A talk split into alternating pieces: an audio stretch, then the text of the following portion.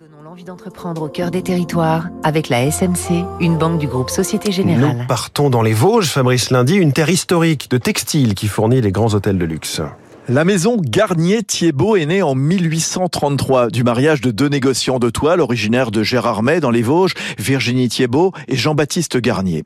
Depuis presque deux siècles, Garnier-Thiebaud tisse les plus beaux damassés de coton qu'on va retrouver en parure de lit, nappes, serviettes de bain, deux collections chaque année. La célèbre maison a longtemps réservé ses articles aux professionnels de l'hôtellerie et de la restauration haut de gamme avant de s'ouvrir aux particuliers. Elle propose d'ailleurs en ligne depuis peu les parures destinées aux palaces grâce à un partenariat avec plusieurs d'entre eux. L'entreprise a survécu au déclin du textile vosgien en maintenant sur place tisseurs, ennoblisseurs, confectionneurs et en innovant. Son produit phare est du linge de table anti-tache, déperlant grâce à l'intégration de nanoparticules. Paul de Monclos, président de Garnier-Thiebaud. C'est un traitement qu'on met sur le, le, produit qui permet de repousser euh, la tâche euh, par des milliards de cils qu'on a greffés sur les fibres.